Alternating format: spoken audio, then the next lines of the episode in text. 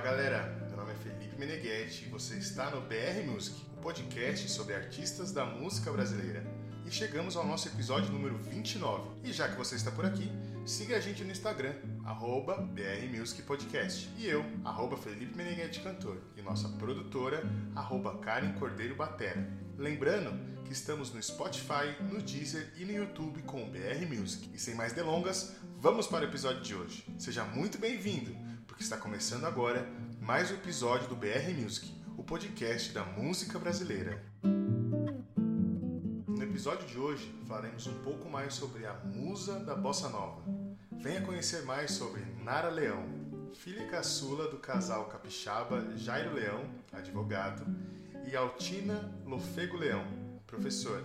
Pelo lado paterno, ela era descendente de portugueses e pelo lado materno era descendente de imigrantes italianos. Nara nasceu em Vitória e mudou-se para o Rio de Janeiro quando tinha apenas um ano de idade, com os pais e a irmã, a jornalista Danusa Leão. Durante a infância, Nara teve aulas de violão com Solon Yala e Patrício Teixeira, ex-integrante do grupo Os Oito Batutas, de Pixinguinha. Aos 14 anos, em 1956, resolveu estudar violão na academia de Carlos Lira e Roberto Menescal. Aos 18 anos, Nara tornou-se a professora da academia. Desde criança, se interessava por música e passou toda a sua adolescência envolvida com música. Reunia-se com amigos na praia ou em casa, tocava violão e escrevia letras. Em 1957, teve seu primeiro namorado, Roberto Menescal, seu amigo na época de escola que frequentava sua casa nas reuniões musicais. O relacionamento terminou de forma amigável em 1958. Mesmo assim, Nara entrou em depressão e contraiu hepatite, proveniente de água contaminada. No mesmo ano, em 1958, Nara arrumou seu primeiro emprego como secretária de redação do tabloide U, caderno de utilidades comandado por Alberto Diniz, no jornal Última Hora, cujo dono era Samuel Weiner, marido da Danusa Leão e cunhado de Nara. Em menos de um ano, a jovem foi promovida a repórter do tabloide. Ainda como secretária, Nara conheceu Ronaldo Boscoli, redator, apesar de envolvido com música, o que aproximou os dois.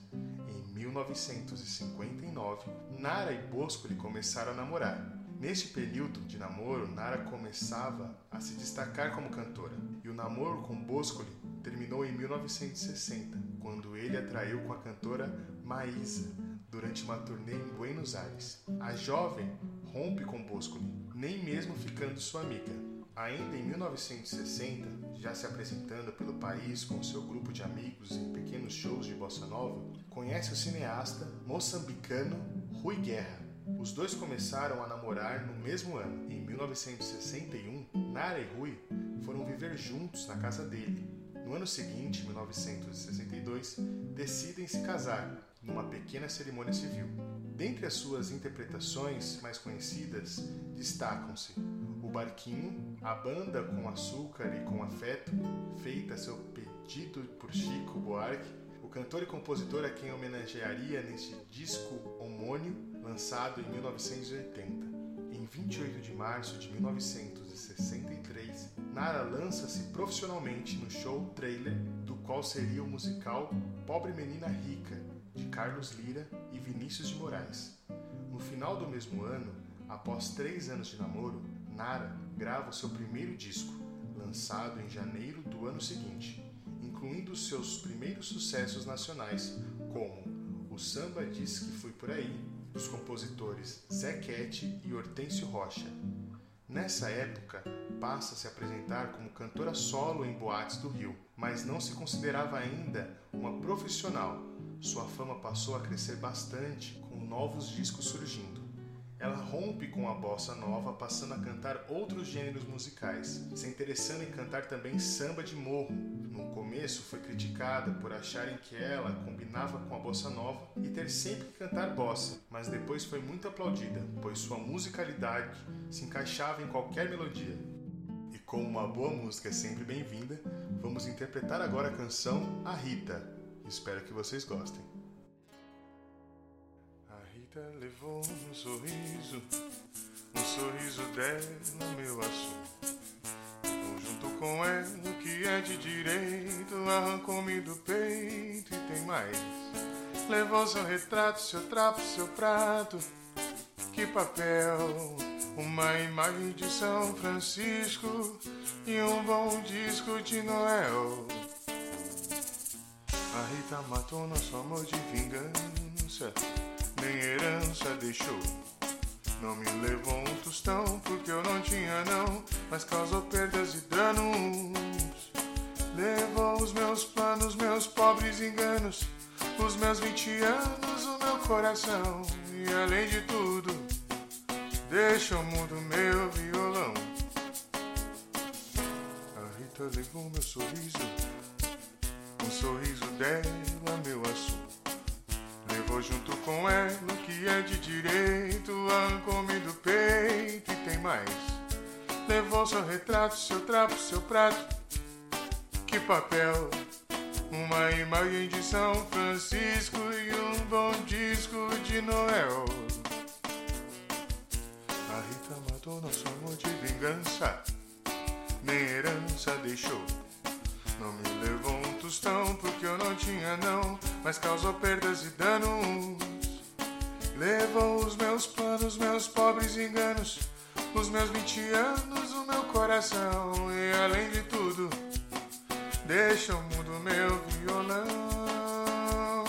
Levou os meus planos, meus pobres enganos, os meus 20 anos, o meu coração e além de tudo, deixa o mundo meu violão.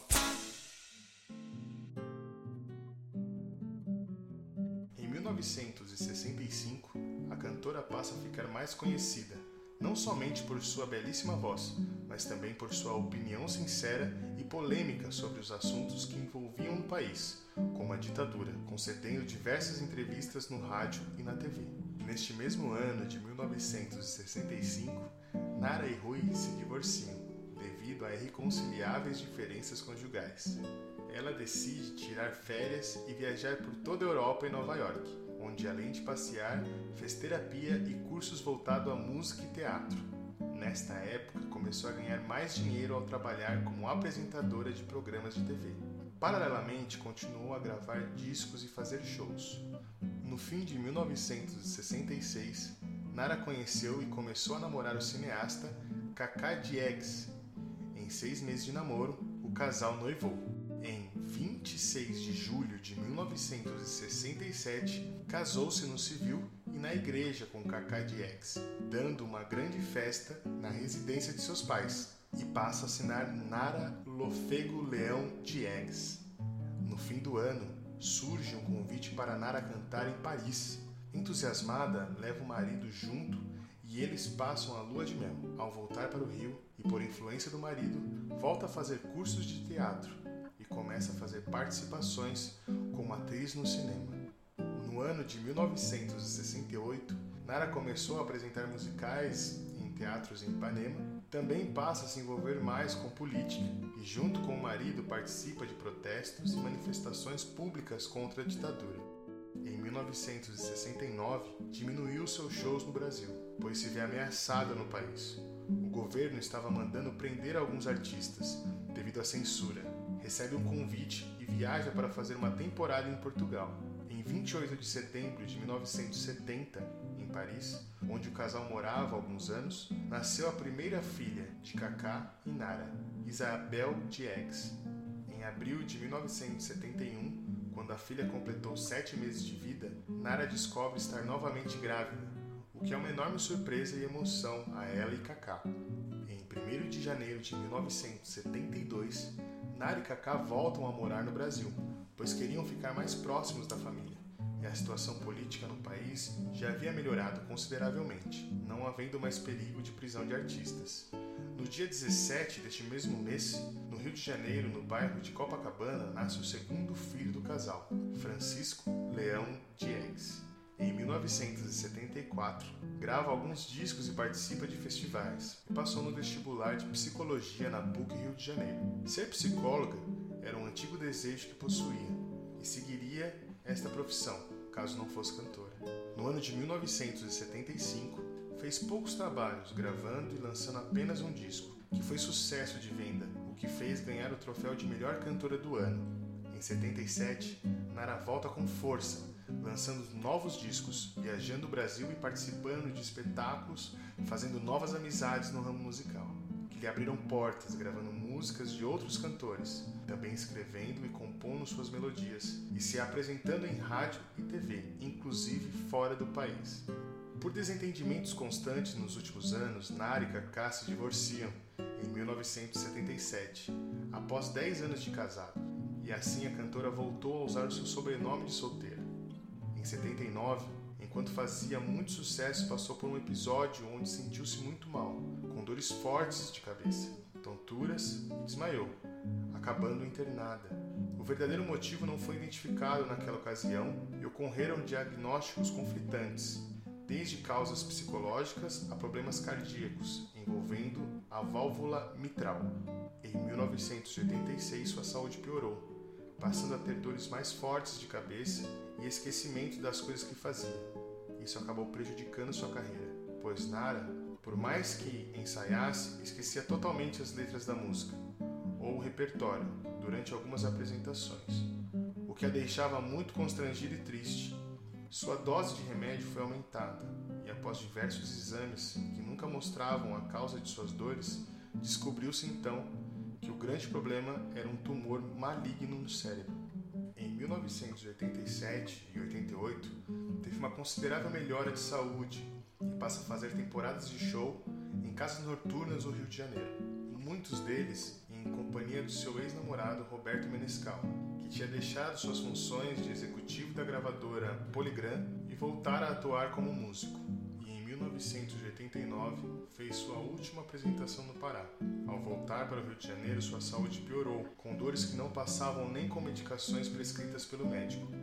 A crise se deu após uma convulsão quando a cantora precisou ser internada às pressas. Nari entrou em estado pré-comatoso e pouco depois em coma. Após passar um bom tempo no hospital, o tumor repentinamente rompeu-se e Nara teve uma hemorragia fatal não havendo tempo hábil para que os médicos pudessem salvá-la. A cantora morreu no dia 7 de junho de 1989, aos 47 anos, na Casa de Saúde São José. No episódio de hoje, podemos conhecer mais sobre uma das primeiras mulheres da bossa nova e no samba brasileiro. Nara Leão abrilhantou a música brasileira dentro e fora do país. E no próximo episódio, a gente te espera para conhecermos mais sobre a vida e carreira do cantor Bezerra da Silva. E o BR Music vai ficando por aqui. Meu nome é Felipe Meneghetti, na direção de Karen Cordeiro, e eu te espero no próximo episódio. Tchau!